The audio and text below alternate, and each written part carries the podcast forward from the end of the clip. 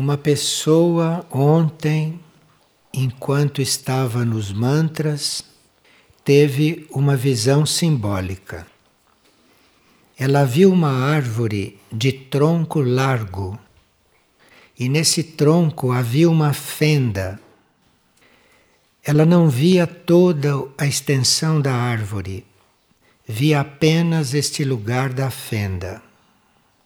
Mas ela via também as raízes da árvore em grande destaque. As raízes assemelhavam-se ao caminho, mas do qual não se via o final. E ela pergunta: seria uma espécie de portal intraterreno? As árvores são uma espécie de ligação entre a terra e o céu. Elas têm umas raízes que penetram na terra e, ao mesmo tempo, a tendência delas é se verticalizar.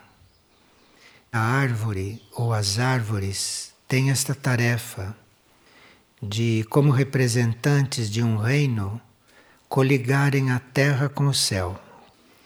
Por isso elas crescem em direção ao alto. E como elas ligam a terra ao céu, elas são sim símbolos de passagens para as dimensões internas. Tanto assim que na antiga granja Aurora havia um umbu, ou há ainda um umbu, que é descrito no livro Aurora houve uma explosão e esse umbu se mostrou depois como uma passagem. Por isso é que nós estamos planejando um livro com fotos de árvores de figueira. É para ser um livro simbólico.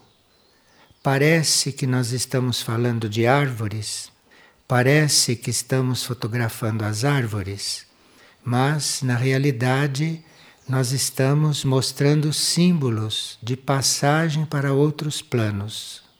Então é um livro simbólico, muito delicado para ser escrito e principalmente para ser fotografado. Porque na fotografia destas árvores não se deve ter a impressão de que são árvores materiais. Mas essas fotografias devem ser de uma forma que ressalte nas árvores este lado simbólico. Este livro está em planejamento e agora que nós sabemos qual é o sentido dele, internamente vamos ajudar para que este livro aconteça. Através de uma série de árvores, nós podemos sugerir várias portas de ligação é um trabalho interessante para um bom fotógrafo. Uma pessoa diz que há meses ela vem estudando e anotando seus sonhos, mas que por mais ou menos uma semana ela não os anotou, considerando serem sonhos sem importância. E esta noite ela sonhou que estava parada e quando ela olhava para a esquerda, via uma luz pequenina lá longe. E quando olhava para a direita, via uma luz forte, enorme e brilhante. Nós anotamos os sonhos, inclusive a título de treinamento. Então, para nós, pode algum sonho ou outro não ter valor. Mas se nós estamos treinando, se estamos nos dispondo a anotá-los, devemos anotar todos, porque aí vai se desenvolvendo um mecanismo. E como ela deixou de anotar, porque, segundo ela, os sonhos não tinham importância, aí ela sonhou dizendo que isto não era verdade. Isto é, no sonho ela olhava para a esquerda. Esquerda é a direção da personalidade. E na direção da personalidade havia uma luz muito pequenininha lá no fim de um túnel. Esta era a ideia dela de que os sonhos não têm importância. E do lado direito, que não é o lado da personalidade, o lado direito é o lado da alma, ela via uma luz muito forte, enorme e brilhante. Então veja que não foi tempo perdido ela ter escrito tantos sonhos que para ela não tinha importância. Ela teve esta noite um sonho dizendo que ela mude de ideia, porque as coisas não são como ela pensa. Então, os sonhos existem, nós sonhamos todas as noites, é que não nos lembramos porque não estamos habituados a nos lembrar, não fizemos o esforço de nos lembrar, então desconhecemos toda a nossa vida onírica. Então, tudo que nós vivemos durante a noite nós desconhecemos, porque não nos habituamos a prestar atenção nisso. Então, precisa prestar atenção nisto, mesmo que a gente, em princípio, parece que não se lembra. Precisa procurar se lembrar. Isto é um mecanismo que tem que ser treinado. E aqui uma pessoa diz que passou por uma grande dor que ele chama de luto, luto profundo. E ele encontrou nas palavras de Alice Bailey, no Tratado de Magia Branca, uma informação. Lá está escrito que a insatisfação, o enfado, o desgosto, uma profunda fadiga são características daqueles que estão na iminência do discipulado. Bem, um sofrimento muito grande pode nos colocar diante de uma nova etapa da vida.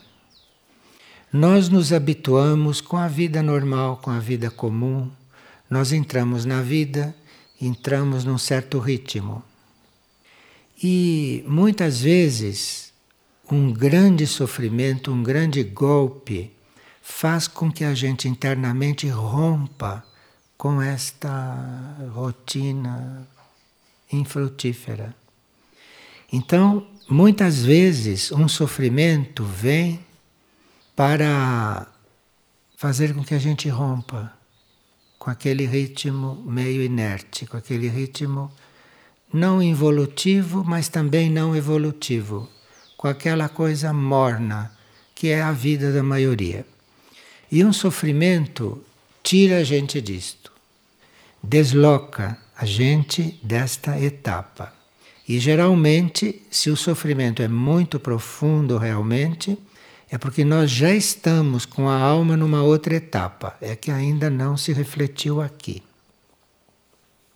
Agora, esta pessoa sonha insistentemente que ele está numa cidade que ele não conhece.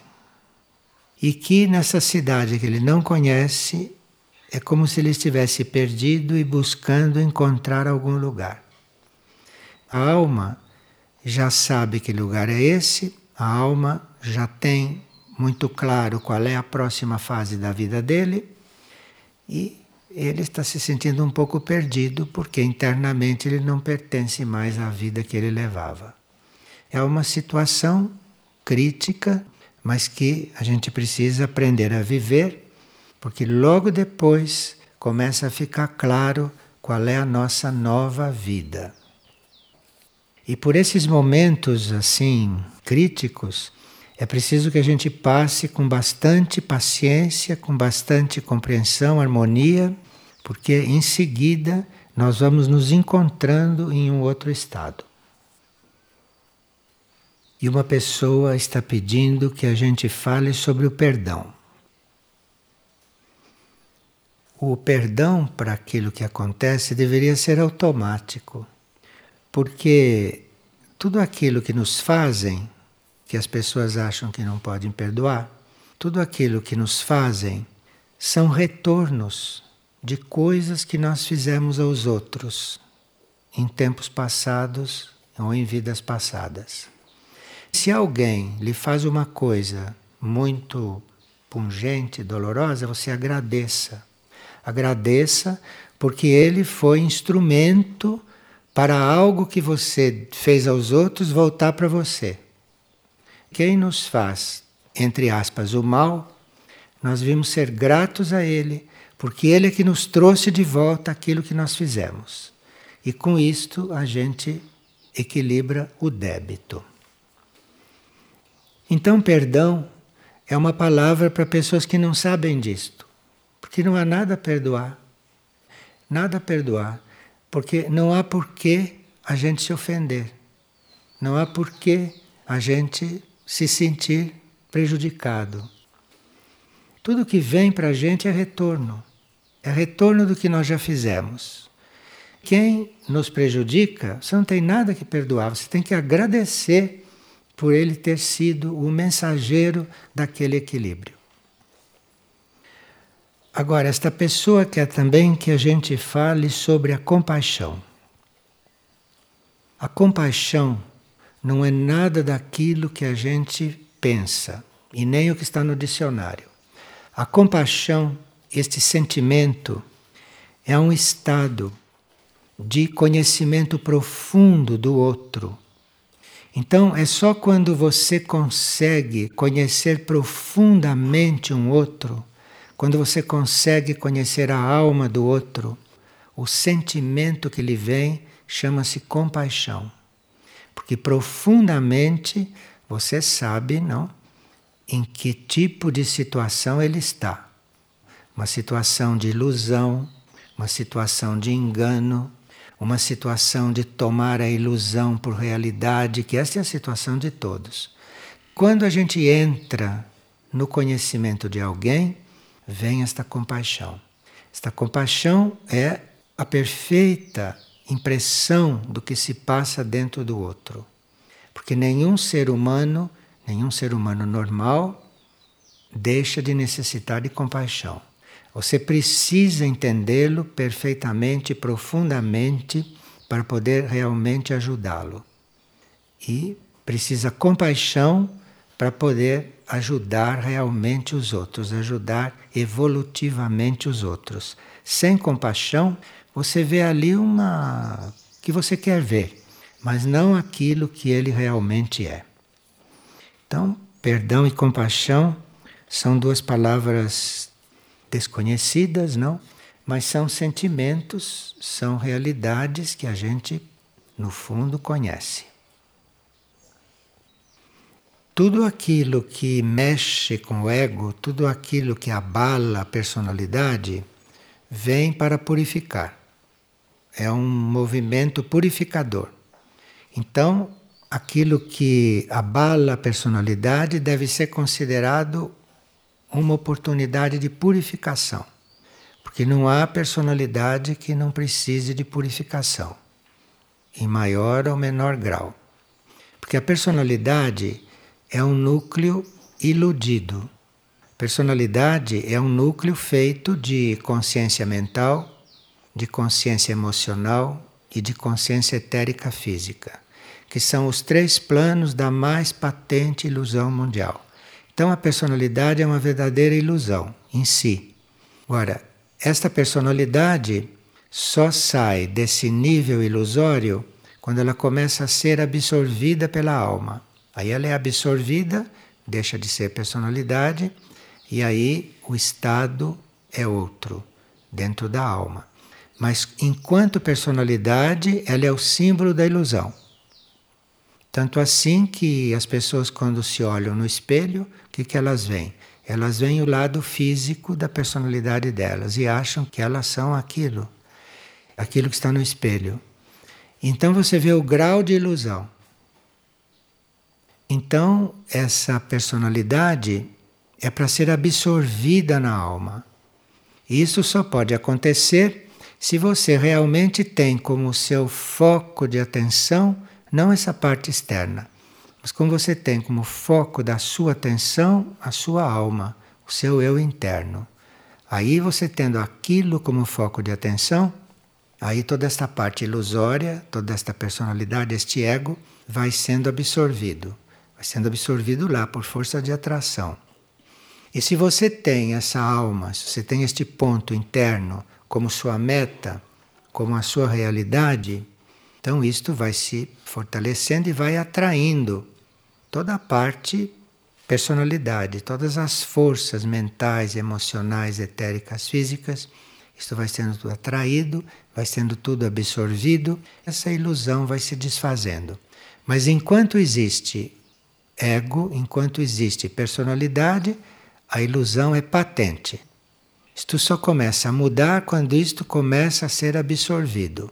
E nós precisamos ter essa consciência para termos a alma, para termos esse núcleo interno como a nossa realidade, nossa realidade interna.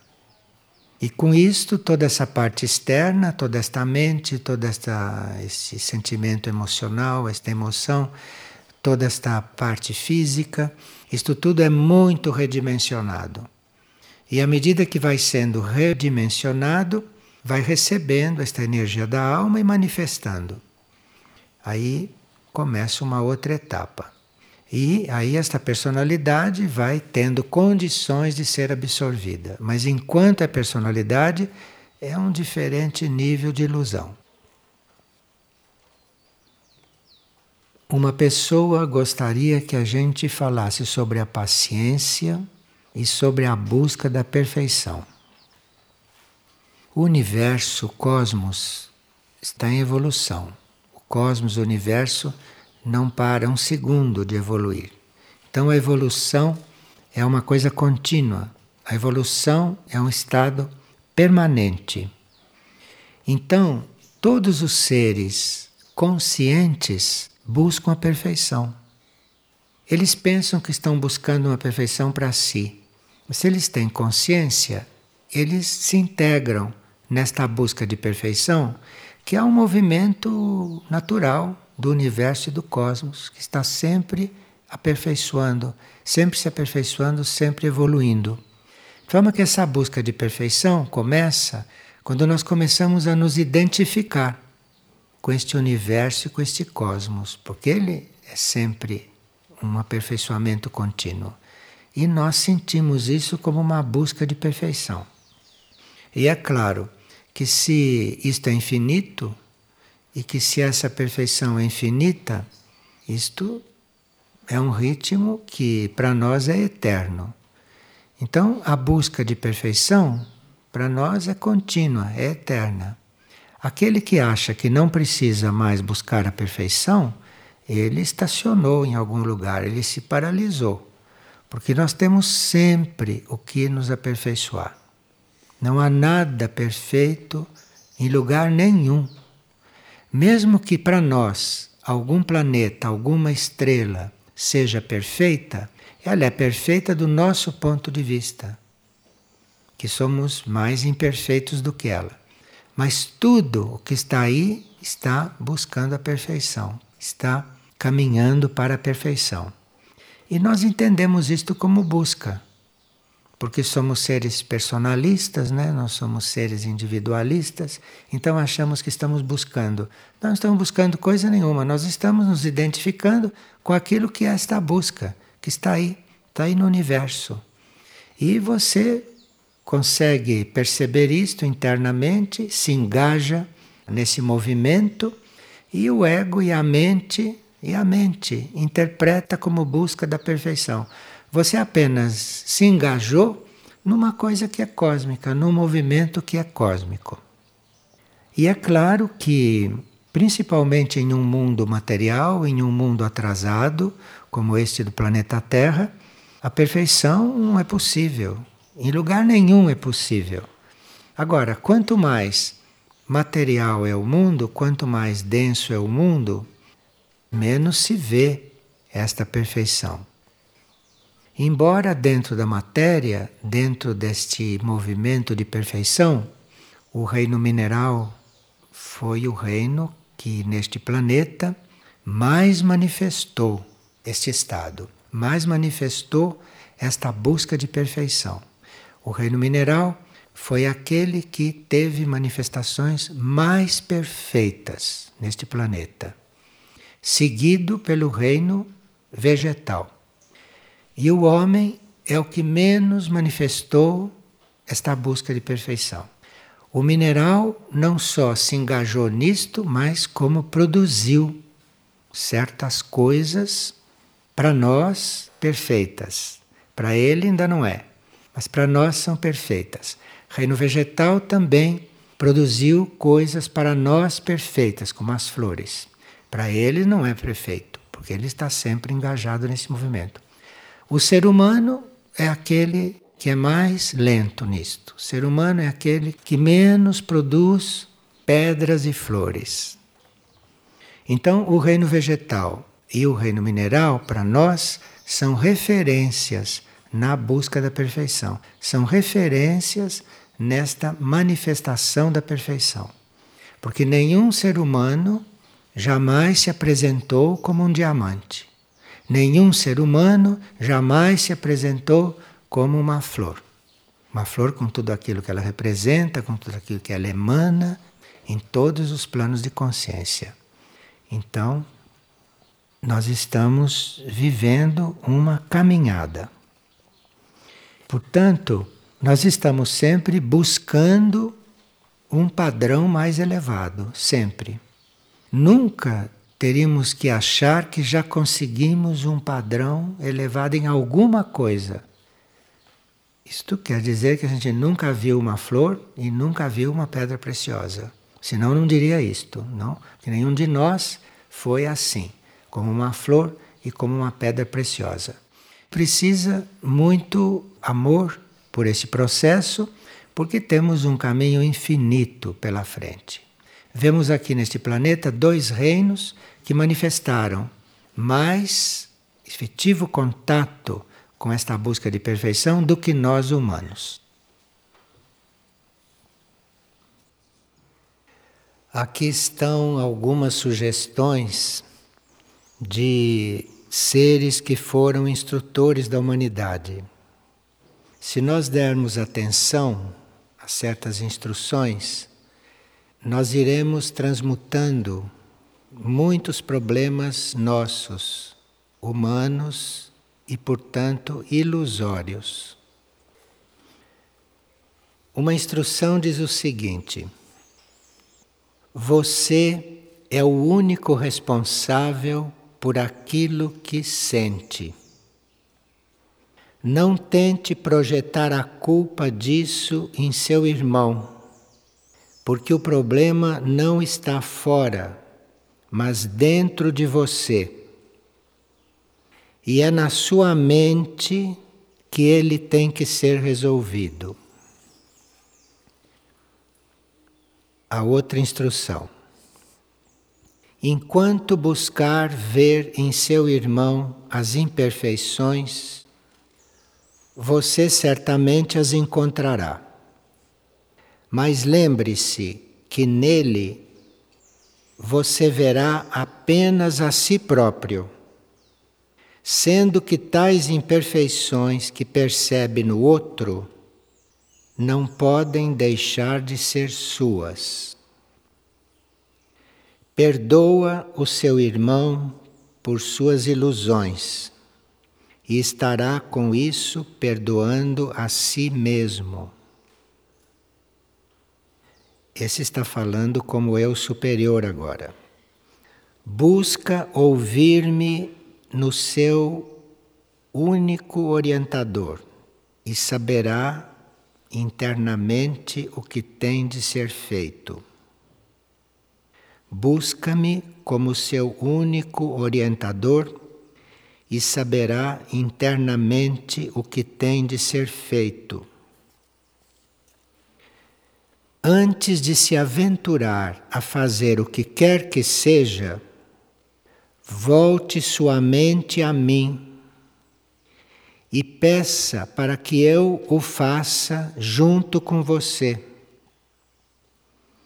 E desse modo verá que, apesar de por si só os trabalhos do mundo não terem qualquer valor, todos eles podem servir como um meio através do qual se manifesta o amor, a alegria e a perfeição de Deus. E aqui tem um outro instrutor que diz: os que se sentem ocupados demais para cultivar o silêncio e que não têm tempo para fazê-lo diariamente, esses, em geral, têm bastante tempo para pensamentos e estados de ânimo negativos. Então veja o tempo que nós perdemos pensando negativo e tendo um ânimo negativo. Tudo isto é tempo que se devia aplicar no silêncio, para que todo o resto corresse diferente. E esse mesmo instrutor diz: por uns instantes, pare de fazer o que geralmente faz. Interrompa sua atividade diária por alguns instantes e fique calmo Assim, você morrerá todos os dias para o ego. Esta é mais fina, não é? Vou repetir. Por uns instantes, pare de fazer o que geralmente faz, interrompa sua atividade diária por algum tempo e fique calmo. Assim você morrerá todos os dias para o ego. E alguém está perguntando o que é a energia psíquica que Moria nomina sempre. Moria fala muito da energia psíquica. Na nossa compreensão, a energia psíquica é a energia da alma não é uma coisa psicológica humana. Psíquico, no vocabulário de Moria, está querendo dizer alma, ser psíquico. Aurobindo também chamava a alma de ser psíquico. Talvez porque a alma seja um ponto intermediário entre o mundo humano e o mundo superior. A alma está ali no limite servindo de ponte entre esses dois mundos nossos.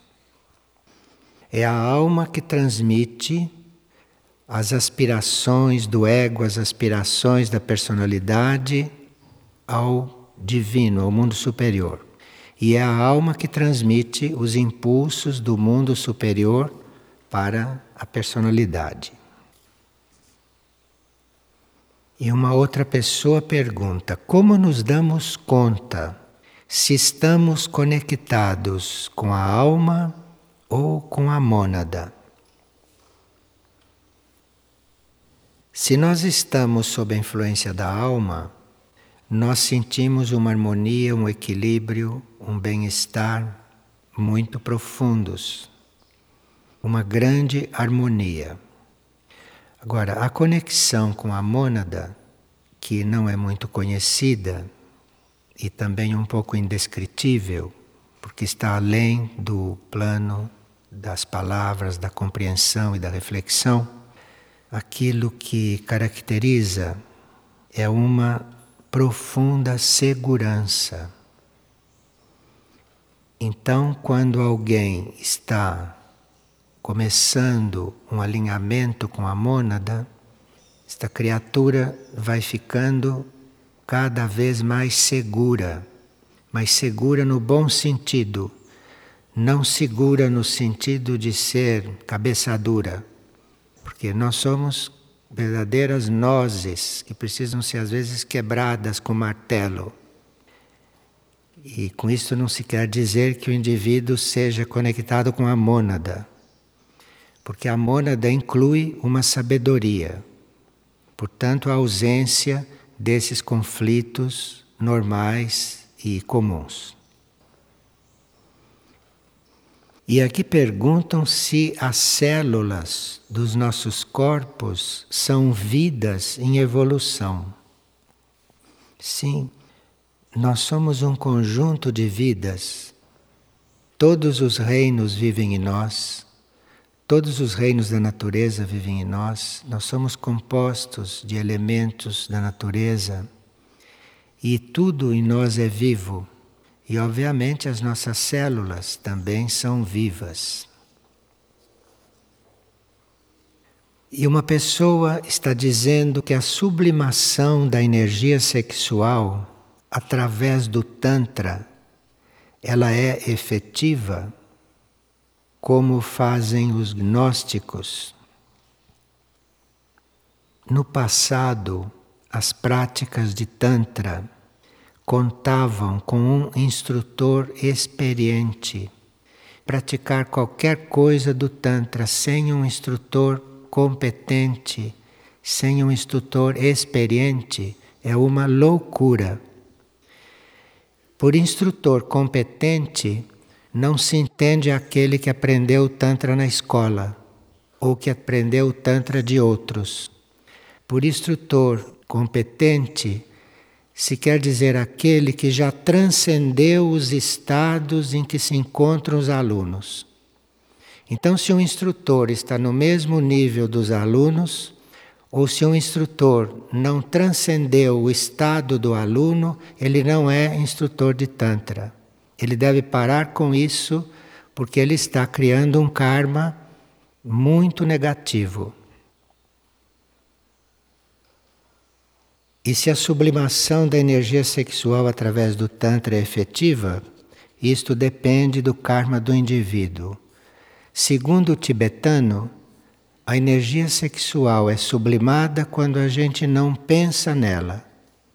Quando isso sai da nossa do nosso pensamento, segundo o tibetano.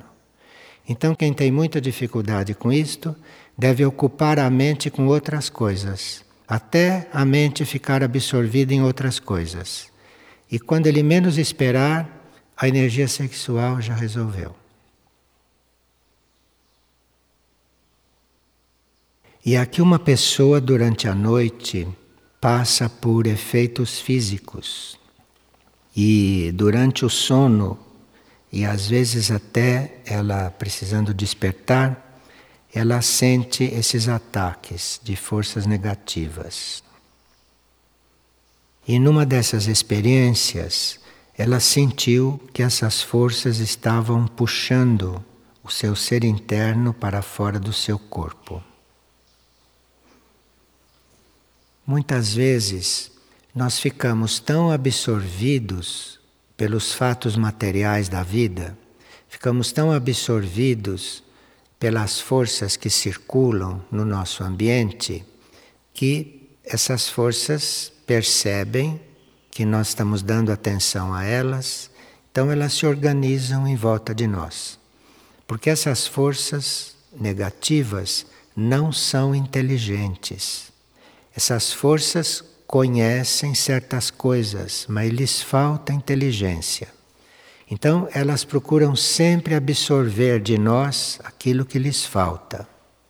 E se você não muda o seu modo de pensar, estas forças começam a circular você, começam a estar em torno, principalmente quando os pensamentos são negativos, principalmente quando existe um estado negativo sendo mantido, isto atrai estas forças. E à medida que elas vão sendo atraídas, elas vão absorvendo a nossa energia e vão ficando fortes. E a uma certa altura, elas se aproximam tanto que nós não nos damos mais conta se estamos agindo por conta própria ou se estamos agindo por elas, ou se elas estão agindo em nós. Então, isto é um lado negativo de uma união nossa com forças, forças negativas. Este mesmo processo pode se dar ao contrário.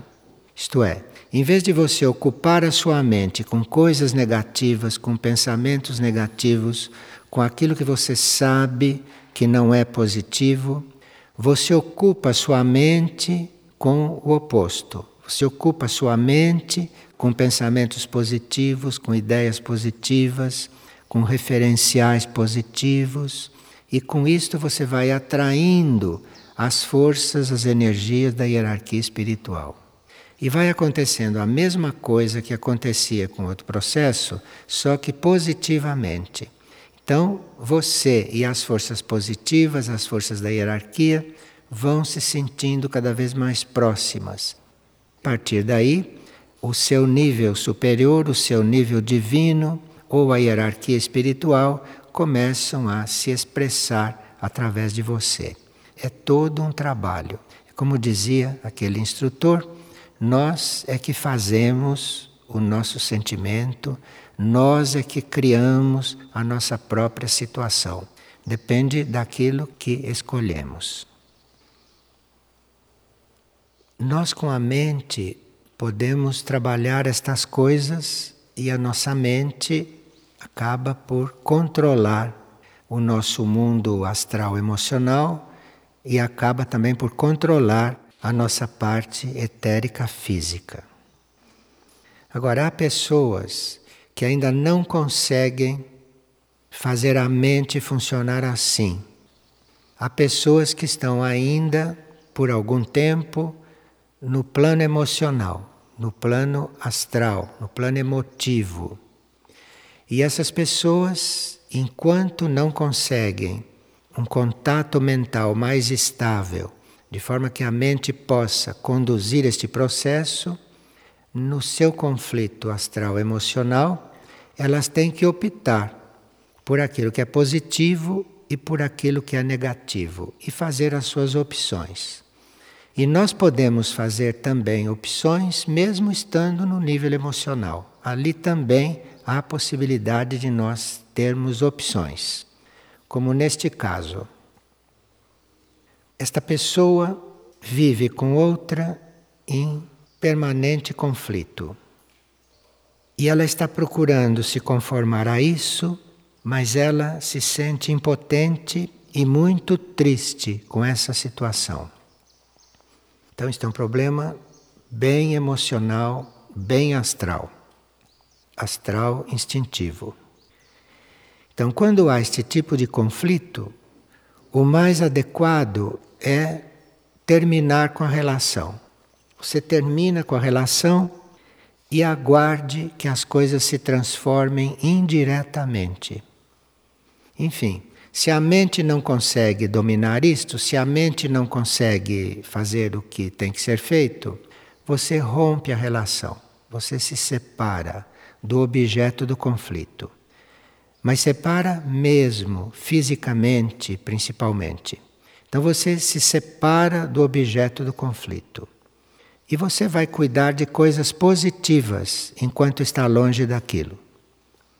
E aí as coisas vão se transformando indiretamente, sem que você tenha que fazer coisa alguma, a não ser coisas positivas lá onde você está, as coisas vão se transformando indiretamente.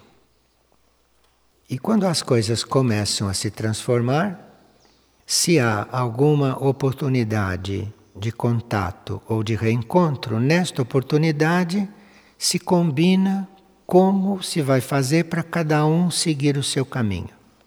Então tem uma primeira etapa que é uma primeira etapa de ruptura. E depois, se isto foi realmente rompido, se não foi um fingimento, se foi realmente rompido, isto vai sendo resolvido indiretamente. E aí, quando as coisas se amenizam, o destino, o karma, pode de novo produzir outro encontro para que isso possa se desenvolver mais positivamente. Então, nesse outro encontro, aí se pode combinar como é que cada um vai seguir o próprio caminho em paz. É claro que estas coisas vão sempre sendo feitas e ao mesmo tempo entregues, não, à alma, entregues ao eu superior, porque mesmo inconscientemente ele está sempre participando. Ele está vivo, ele está participando. Então, quando nós entregamos por lei, ele se aproxima de alguma forma, direta ou indiretamente.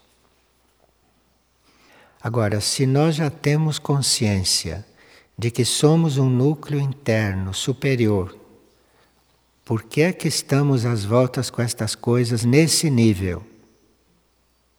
Se esse eu interno, se esse eu superior se esse nível é a coisa mais próxima que existe de nós. Se você está a um milímetro de uma pessoa, o seu eu superior está mais próximo de você do que aquela pessoa. De forma que a coisa mais próxima que nós temos é o eu interno. Quando você se volta para o eu interno, ele já se voltou para você há muito tempo. Então, o que é que você está esperando? De quem que você está esperando o seu equilíbrio? De quem que você está esperando a sua harmonia? De quem que você está esperando a sua saúde? De quem que você está esperando? Se a coisa mais próxima de você é a solução.